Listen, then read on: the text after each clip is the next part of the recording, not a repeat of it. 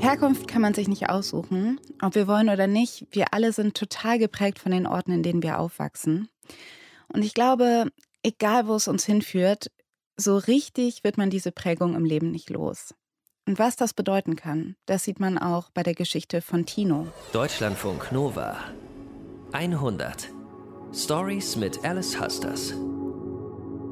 Der wird 1990 geboren in Templin. Das liegt in Brandenburg, eine Stunde nördlich von Berlin. Geschwister hat er keine. Sein Vater ist Uhrmacher, seine Mutter war zu DDR-Zeiten Verkäuferin. Seit der Wende ist aber sie die meiste Zeit arbeitslos. Ich wohne in einem Block in der äh, Ringstraße, praktisch direkt am Waldrand. Und da, äh, ja, treffen wir uns nachmittags, rauchen, kiffen. Man hat das Gefühl gehabt, dass die Lehrer noch sehr stark geprägt sind von dem, wie es in der DDR vielleicht lief. Arbeit ist das Wichtigste und alles andere kommt dann irgendwie danach. Also ich habe nicht Schwierigkeiten aufzupassen, außer vielleicht in Mathe und habe irgendwie den Luxus, mich nebenbei, einfach nebenbei zu zeichnen, mit beiden Ohren hinzuhören, während ich irgendwie zeichne. Tino zeichnet nicht nur, er sprayt auch. Es gibt viele leerstehende Gebäude damals und er ist so gut, dass er sogar Auftragsarbeiten macht. Allerdings ist die Schule so gar nicht seins. Er macht nur einen mittelmäßigen Hauptschulabschluss und geht dann auf eine andere Schule, um seinen Abschluss zu verbessern. Aber er kifft so viel und hängt so viel rum, dass er von der Schule geworfen wird. Und dann muss er in einer Maßnahme des Arbeitsamts, da geht es um Berufsorientierung. Und eigentlich würde Tino aber gerne das machen, was er die ganze Zeit schon gemacht hat, nämlich zeichnen. Nur eben nicht als Hobby, sondern als Beruf. Er weiß selbst nicht so ganz genau, wie das geht und was man dann auch werden soll. Aber während der Berufsorientierung denkt er, dass Grafikdesigner vielleicht ganz gut passen könnte. Und dafür zieht er mit 17 Jahren nach Mannheim und fängt in einem Berufskolleg an. Zum Beispiel gibt es Fächer wie Typografie und Layout. Und dann geht es erstmal damit los, dass wir äh, Alphabete zeichnen müssen. Also A, B, C, D, E, F, G und so weiter, alle Buchstaben. Und ich finde es unglaublich trocken und unkreativ. Es turnt mich halt irgendwie ab und ich denke mir, was ist das für eine Fleißarbeit und was hat das mit dem zu tun, was ich machen will. Pia Volk erzählt uns heute die Geschichte von Tino. Und es scheint ja so, als ob es ihm im Berufskolleg nicht wirklich gefallen würde. Es bringt ihn nicht weiter. Pia, was macht er damit genau? Naja, Tino fehlt halt immer öfter. Der streunt dann durch die Straßen und der freundet sich mit so einer Frau in einer Antiquariatsbuchhandlung an und, und platzt in Vernissagen rein. Und die Schule, die spielt schnell überhaupt keine Rolle mehr. Aber sein Fehlen, das fällt leider auf. Und nach so zwei Wochen denkt er sich, hm, ich brauche mal eine Krankschreibung und setzt sich an den Schreibtisch und bastelt die, indem er sich eine alte Krankschreibung einscannt die Daten mit so einem Fotobearbeitungsprogramm ändert und schwupps ist die neue fertig. Die reicht er dann in der Schule ein. Ein paar Tage später sitzt Tino im Unterricht. Das ist super schön draußen. Das ist einer der letzten Spätsommertage. Die Sonne scheint, die Sonnenstrahlen fallen durchs Fenster rein. Das Klassenzimmer ist so ein Standardklassenzimmer. Es ist rechteckig, hat hohe Wände, ein Altbau halt. Ja, ich sitze so hinten, bin halt in Gedanken irgendwo anders. Und dann ja, geht die Tür auf und die Direktorin kommt rein und dann schaut sie mich an und sagt, Tino Zimmermann, bitte mal mitkommen. Tino, der steht auf, folgt ihr aus dem Klassenzimmer raus, den super langen Flur entlang, durch zwei Türen durch. Ihr Büro, das liegt auf derselben Etage, da gehen sie rein. Sie setzt sich an ihren Schreibtisch und Tino, der nimmt ihr gegenüber Platz. Dann sagt sie, na, Tino, weißt du, warum du hier bist? Und ich habe wirklich keine Ahnung. Und sage, nö, hab keine Ahnung. Und dann legt sie mir die Krankschreibung hin und sagt dann so, na, fällt dir irgendwas daran auf? Und dann ist noch kurz Stille und dann sagt sie, naja, Tino, ich habe mit dem Arzt gesprochen. Und dann sage ich so, oh, scheiße.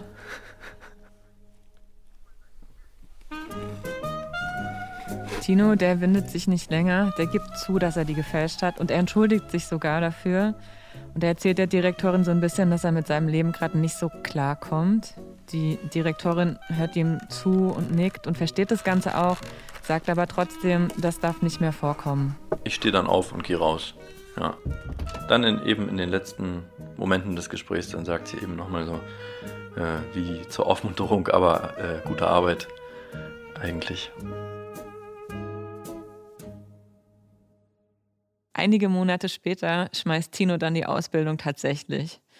Er zieht zurück zu seinen Eltern, die nicht mehr im Block wohnen, sondern in einem Mehrfamilienhaus und macht aber da das gleiche wie früher, nämlich rumhängen und so in den Tag reinleben, ein bisschen kiffen, ein bisschen sprayen und zwangsweise dann auch sich mit den Eltern streiten.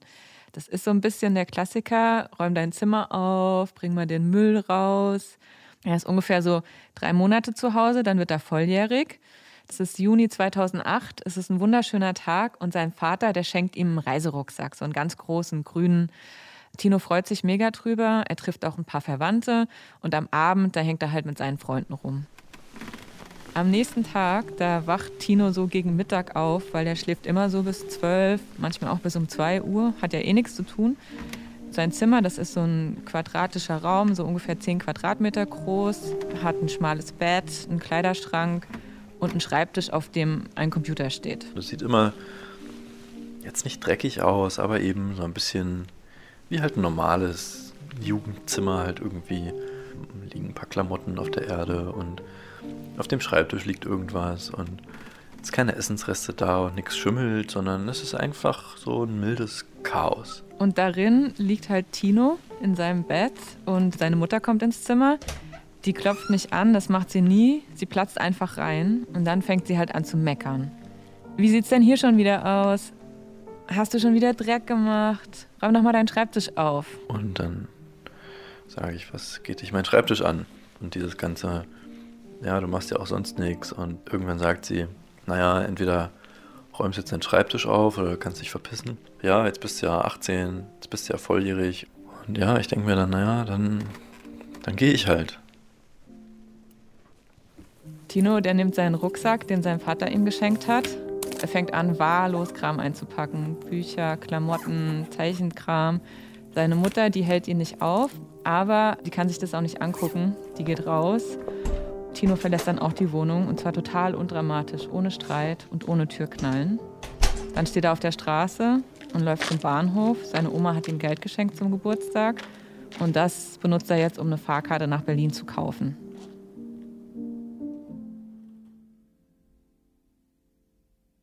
Ich finde es total krass, weil diese Szene, dass die Mutter sich beschwert über ein dreckiges Zimmer, das kenne ich auch. Oder auch dieses Gefühl, dass ich unbedingt weg möchte von zu Hause. Aber mir wäre halt nie im Leben eingefallen, das auch wirklich zu machen. Hat Tino denn einen Plan, wo er hin will, was er in Berlin machen möchte? Nee, einen Plan hat er überhaupt nicht. Der hat nur so einen alten Schulfreund, ähm, Bennett heißt der, der seit Jahren auf der Straße lebt. Und ist so der einzige Mensch, von dem er denkt, mit dem hat er so eine richtig tiefe Verbindung. Und den will er halt suchen gehen in Berlin. Aber jemanden, der auf der Straße wohnt, in Berlin zu suchen und zu finden, das kommt mir irgendwie ein bisschen unmöglich vor. Naja, es gibt halt so eine Handvoll Orte, die er abklappert, wo der sein könnte. So Alexanderplatz, Hackischer Markt, Bahnhof Zoo. Da läuft er halt rum und fragt die anderen, ähm, die auf der Straße leben, ey, habt ihr Bennett gesehen? Und irgendwann sagt halt jemand, ja klar, der ist da. Und ab dem Zeitpunkt trippeln die zusammen durch die Stadt und pennen draußen, lernen auch mal Leute im Park kennen und schlafen dann bei denen. Manchmal gehen sie auch so eine Nacht in ein Sleep-In, das ist so ein Obdachlosenheim für junge Menschen. Also ich komme mir nicht obdachlos vor.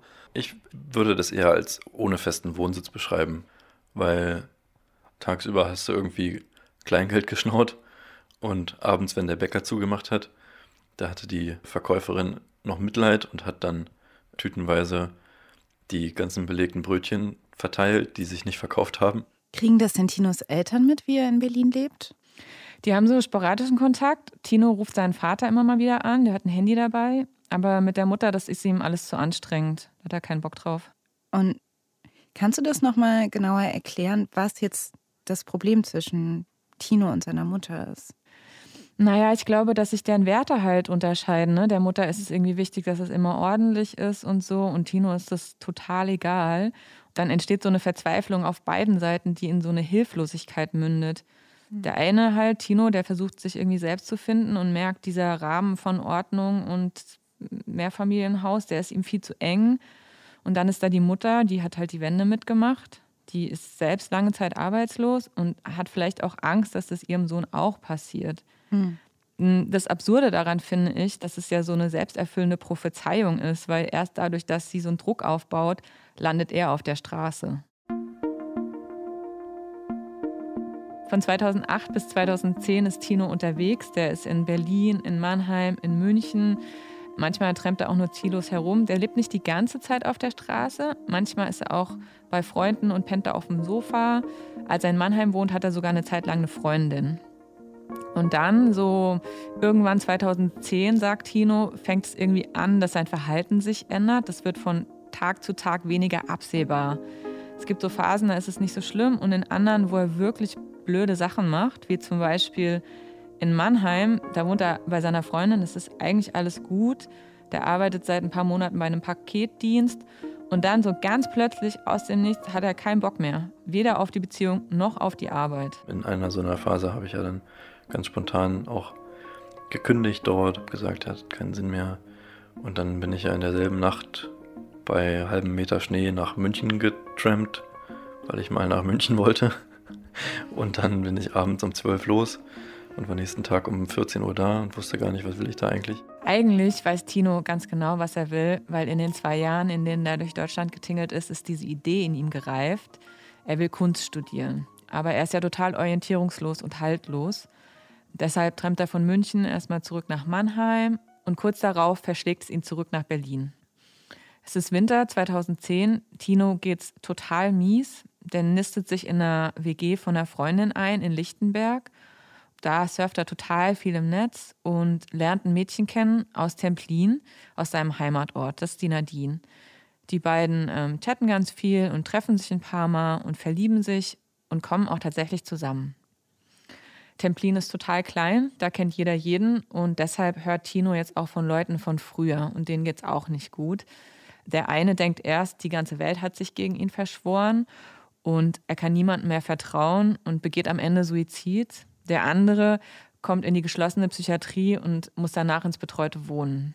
Genau in diesen Wintermonaten, in denen Tino zwischen Berlin und Templin pendelt, werden auch seine Gedanken immer drängender. Nicht ein Gedanken, der so sein könnte, sondern du bist überzeugt, alle machen sich über dich lustig und spionieren dich aus oder gucken genau, was du machst. Wenn Tino nicht bei Nadine ist, dann liegt er die meiste Zeit bei der Freundin in Lichtenberg auf der Couch und der kifft viel und irgendwie verheddert er sich auch in seinen Überzeugungen. Ich kämpfe damit und suche natürlich für Anhaltspunkte, um die Leute dann zu überführen, in Anführungszeichen, und die zur Rede zu stellen. Und deswegen nehme ich dann das Handy von der Freundin, gucke dann auf Facebook, weil ich bin nicht auf Facebook angemeldet und dann denke ich auch, äh, es gibt von mir dort ein Profil, was jemand erstellt hat und Leute posten so Updates über mich und haben sich so gegen mich verschworen. Tino denkt, dass er niemandem vertrauen kann und alle was gegen ihn aushacken. Also alle außer Nadine natürlich. Die Nadine, die hat so einen ähm, Blog mit so Kurzgeschichten und da schreibt sie über ihren Alltag in Templin. Und Tino liest den natürlich regelmäßig. Und dann gibt es diesen Moment, in dem er dann denkt, auch darin geht es nur um ihn. Er sieht so Anspielungen auf seine Situation und Codes und irgendwelche geheimen Messages. Und in dieser Nacht schläft er kaum. Am nächsten Morgen ist äh, Tino vollkommen aufgelöst. Der steht früh auf, verlässt die Wohnung der Freundin in Lichtenberg und weiß aber eigentlich gar nicht, was er machen will. Setze mich so an den Bahnhof Lichtenberg, setze mich einfach davor und denke, das ist alles furchtbar und jetzt muss ich auch mit Nadine reden und sie irgendwie zur Rede stellen. Eineinhalb Stunden dauert dann die Zugfahrt nach Templin. Und dann sitze ich im Zug und bin einfach extrem aufgelöst, schüttel die ganze Zeit den Kopf und quatsch irgendwas vor mich hin und sage, das geht doch nicht und das gibt's doch nicht. Und vom Bahnhof aus läuft er zu Nadine. Der hat sich überhaupt gar keine Gedanken darüber gemacht, dass sie nicht zu Hause sein könnte. Aber sie macht ihm dann auch tatsächlich die Tür auf. Naja, ich komme dort an und bin schon überzeugt, dass sie so Geschichten über mich schreibt, die eben so verschlüsselt sind und dann konfrontiere ich sie damit und, zeige ihr das und erkläre ihr, wie ich das sehe und frage, was das soll. Und dann hält er ihr sein Handy vor die Nase und liest vor, was da steht. Und er ist super verzweifelt und er fängt an zu weinen und er sagt: Was schreibst du eigentlich da über mich die ganze Zeit? Ich habe genau deine Geschichten gelesen. Und Nadine, die ist geschockt und verwirrt, weil sie weiß überhaupt nicht, wovon Tino eigentlich spricht. Dann war es irgendwann so, dass ich dann dachte, das gibt's doch nicht. Ist das dann wirklich wahr oder ist es nicht wahr? Und Nadine, die schaut ihn an und die merkt, "Mm, irgendwas stimmt hier nicht. Und dann sagt sie, wir gehen zum Arzt, muss das mal abklären. Tino, der hat noch so klare Momente und er merkt, er kennt diesen Verfolgungswahn und diese Paranoia von seinem Kumpel, der Suizid begangen hat. Und deshalb vertraut er Nadine in diesem Moment. Die gehen gemeinsam zur Hausärztin und die Hausärztin überweist ihn auch tatsächlich in die Psychiatrie und da fährt ihn sein Vater am nächsten Tag hin. Es gibt dann ein kurzes Gespräch mit dem Stationsarzt und es ist relativ schnell klar, Tino muss stationär behandelt werden, nur wie lange, das weiß er nicht. Ein paar Tage später kriegt er dann die Diagnose und die lautet paranoide Schizophrenie. In der Psychiatrie, da sieht es ungefähr so aus wie im Krankenhaus, nur so ein bisschen wohnlicher. Und Tinos Tag ist strukturiert. Es gibt Aufstehen, Frühstück, dann gibt es Freizeit und Unmengen an Therapien. Er hat Gruppentherapie und Ergotherapie und dann natürlich auch jede Menge Unterhaltung mit anderen Patienten, vor allem im Raucherraum. Aber Tinos Wahnvorstellungen, die sind noch da, die kommen in Schüben. Die Ärzte haben ihm ans Herz gelegt, Medikamente zu nehmen, aber das will er nicht, weil er viel von diesen Nebenwirkungen gehört hat. Da fühlen sich die Menschen innerlich leer und empfinden einfach nichts mehr. Und das will er nicht. Und dann gibt es diesen Tag im Frühjahr 2010, da ist er seit zwei Wochen in der Psychiatrie. An diesem Morgen steht Tino auf, geht frühstücken und dann hat er Freizeit. Im Prinzip ist es das gleiche monotone Spiel wie jeden Tag, aber an diesem Tag fasst Tino eben einen Beschluss. Das bringt alles nichts, hat eh alles keinen Sinn. Immer die gleichen Tage, dann dieses Misstrauen, seine Vorstellung, dass die Welt total boshaft ist. All das kann er einfach nicht mehr ertragen. Und in dieser sterilen Welt des Krankenhauses fühlt er sich auch nicht aufgehoben. Ich wusste, dass wenn ich so, so weitermache, dann halte ich es nicht aus. Das ist so schmerzhaft und der einzige Weg ist einfach dann das zu beenden und mir das Leben zu nehmen. Dann musste ich an Frank denken, so hieß er, der sich auch das Leben genommen hat. Die einzige Hoffnung, die ich habe, ist, dass wenn ich einfach lang genug abstinent bleibe und wie auch sonst immer auf mich achte, dass diese Wahn dann eben nach und nach nachlässt. Und deshalb geht er ins Schwesternzimmer und verkündet, dass er entlassen werden möchte. Und die Schwester sagt, Ja, müssen wir auf den Arzt warten und wir können sie nicht gegen ihren Willen hier behalten. das Gespräch mit dem Arzt ist dann kurz, das dauert keine fünf Minuten. Und Tino muss unterschreiben, dass er sich ausdrücklich gegen ärztlichen Rat selbst entlässt. Dann sitze ich in seinem Büro und unterschreibe ihm dann den Papierkram. Und als ich so zur Tür rausgehe, sagt er dann, ja, wir sehen uns ja eh bald wieder.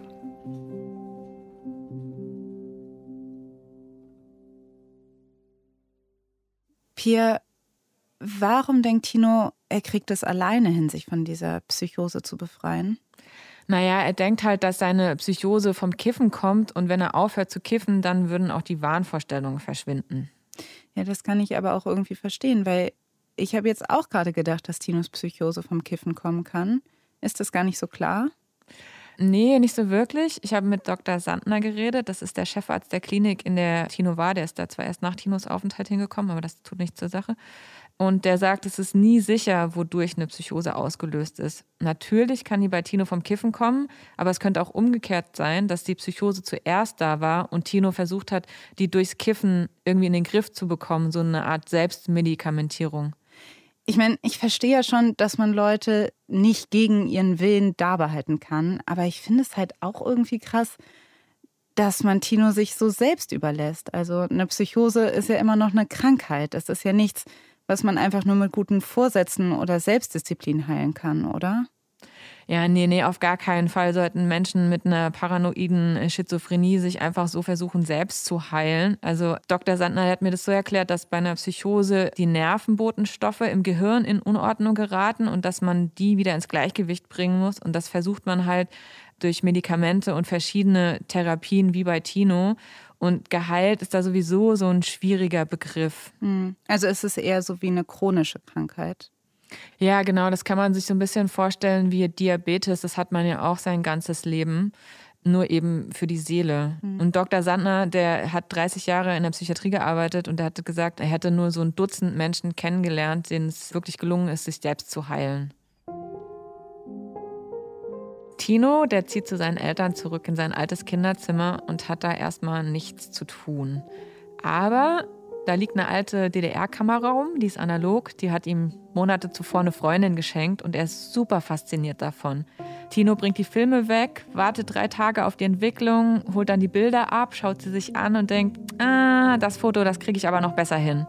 Fotografieren, das wird so in dieser Zeit zu seinem Lebenssinn. Aber seine Eltern, die finden das nach wie vor kacke und wollen eigentlich, dass er Geld verdient. Um sie zu beruhigen, sucht er sich dann einen Job als Kellner.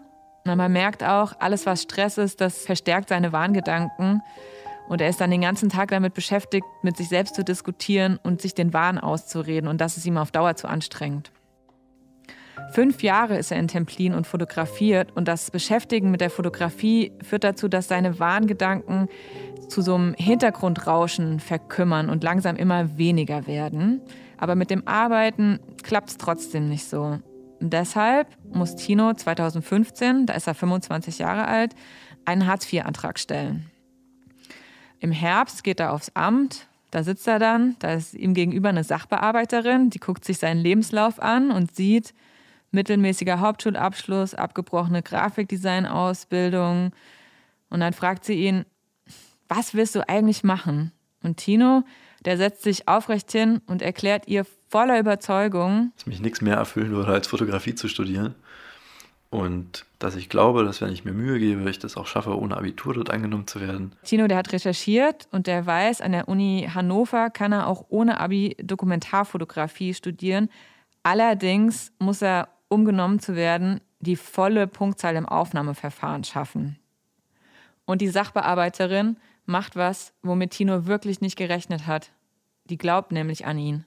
Und die sagt, ja, mach das mal. Und sie genehmigt ihm drei Monate lang auflagenfrei Hartz IV. Und in den drei Monaten macht Tino dann seine Mappe.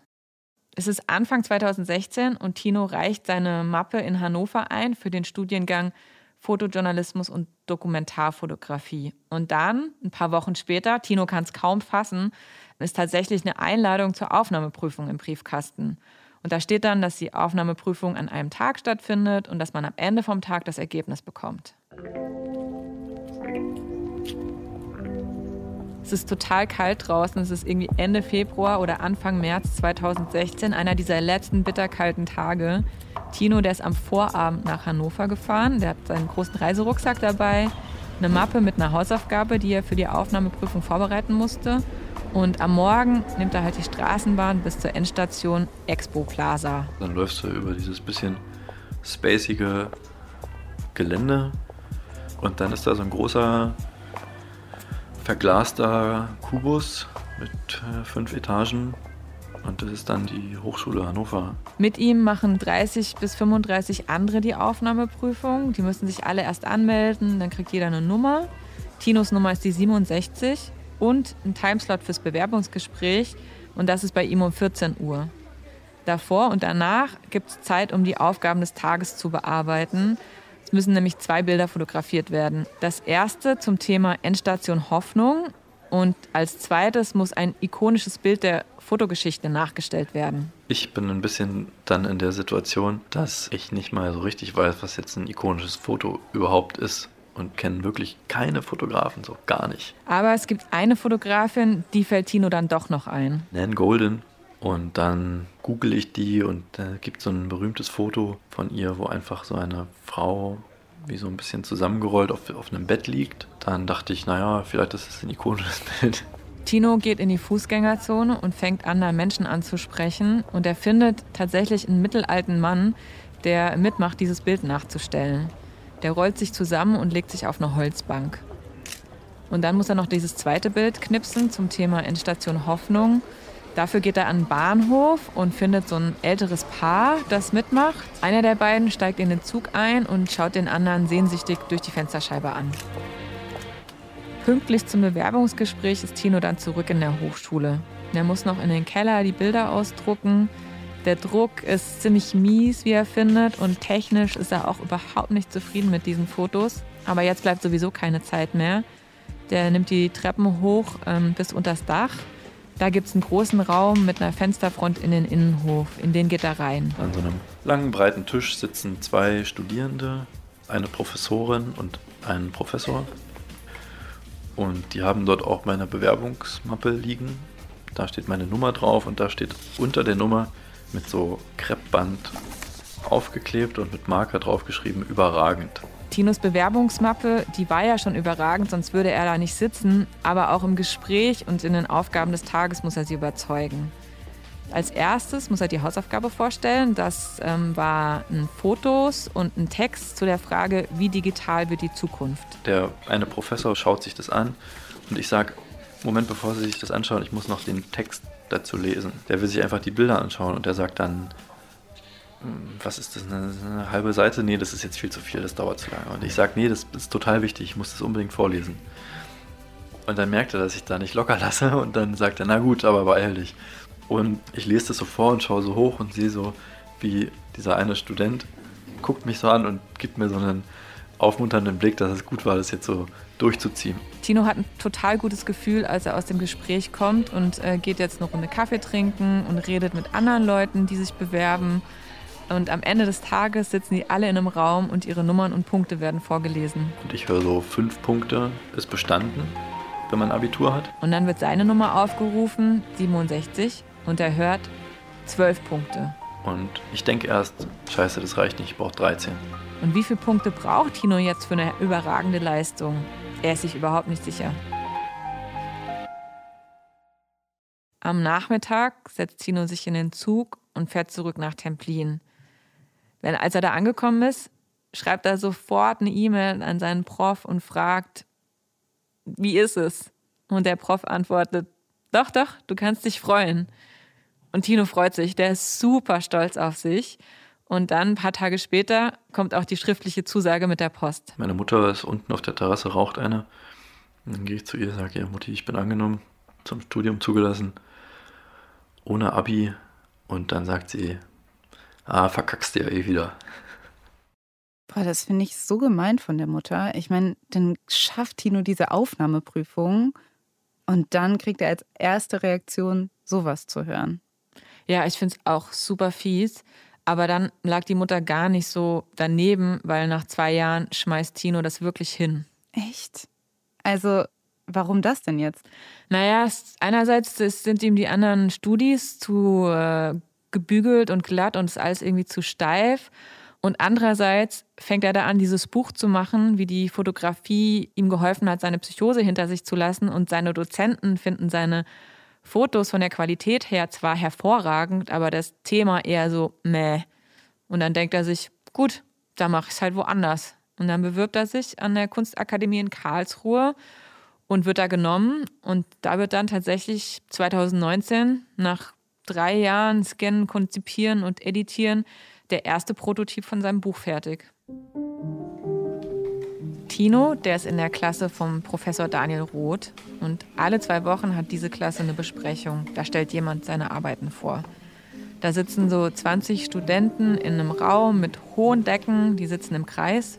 Im Waschbecken, da tropft ein Pinsel vor sich hin und überall kleben auch Farbreste. Und Daniel, der Prof, fragt, hat jemand was vorzustellen? Und dann packt Tino sein Buch aus.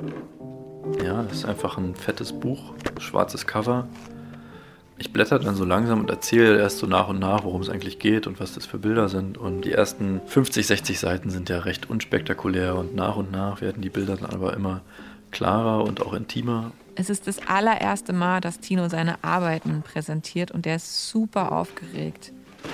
Und alle in diesem Raum sind total ruhig, sie hören ihm zu und die stellen Fragen nach dem, was man da sieht. Ich habe ja viel eben in Templin fotografiert. Mal gibt es eben einfach ein einen leeren Parkplatz oder einen Wohnblock zu sehen und dann auf dem nächsten Bild sitzt da eben jemand in einem Zimmer und kifft oder ich fotografiere mich, wie ich eine Flasche pinkel, weil ich nicht aus meinem Zimmer rausgehen konnte, weil meine Eltern schlafen. Tinos Bilder, die berühren Daniel Roth und den Rest der Klasse. Die sind so sensibel. Die Welt darauf ist total fragil und zerbrechlich.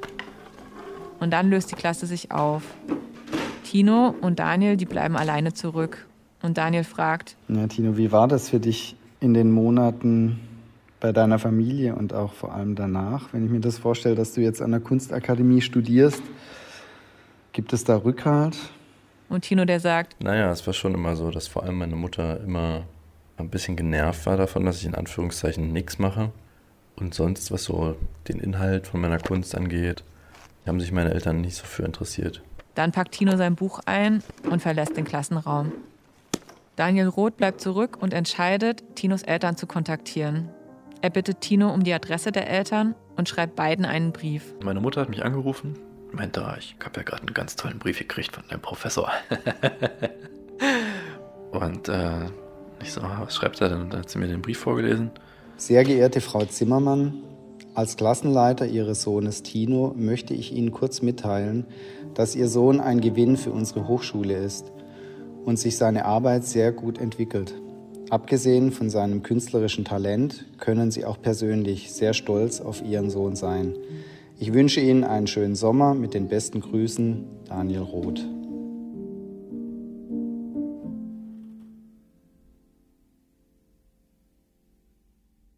Das finde ich aber auch, dass Tinos Eltern wirklich stolz auf ihn sein können. Ja, das sind sie auch total. Die Mutter nimmt gleich das Telefon in die Hand, nachdem sie den Brief bekommen hat und ruft Tino an und sagt, ich bin super stolz auf dich.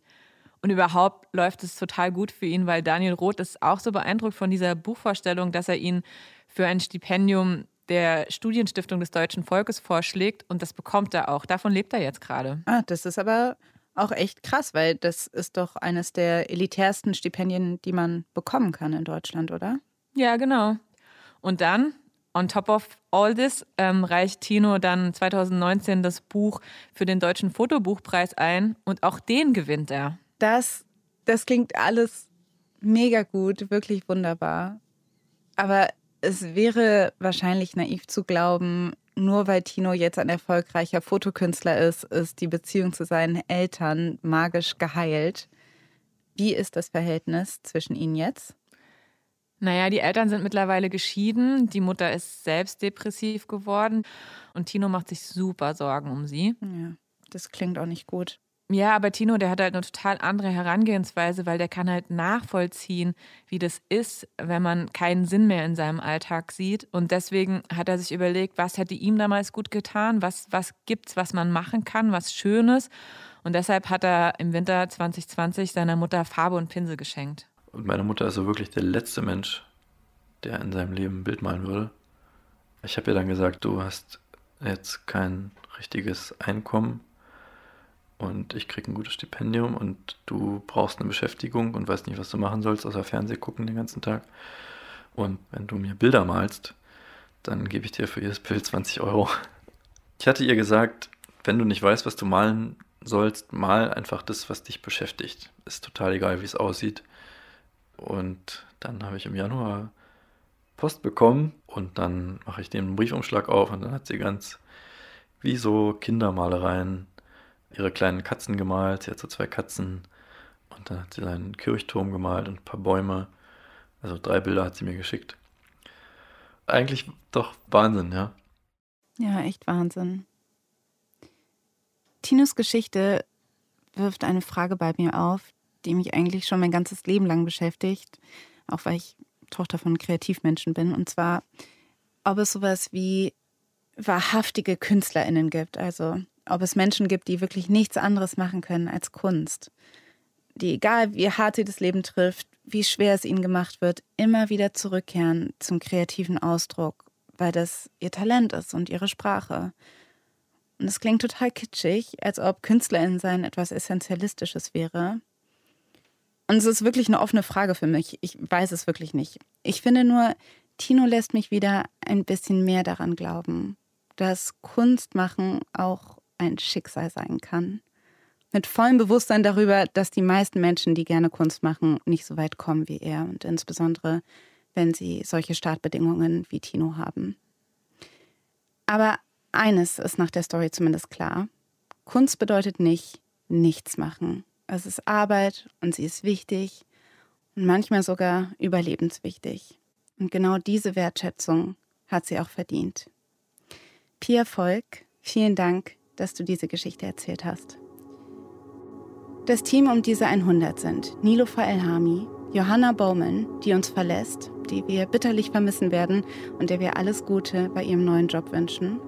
Gerardo Grusso, Norman Wollmacher und Mike Knappe vom Studio 42 in Leipzig. Und wenn ihr eine Geschichte habt, bei der ihr denkt, die muss unbedingt in der 100 laufen, dann schreibt sie uns an 100.deutschlandfunknova.de. Ich bin Alice Hasters und wir machen eine kleine Pause und sind am 28. Mai wieder für euch da. Deutschlandfunk Nova 100 Stories mit Alice Hasters.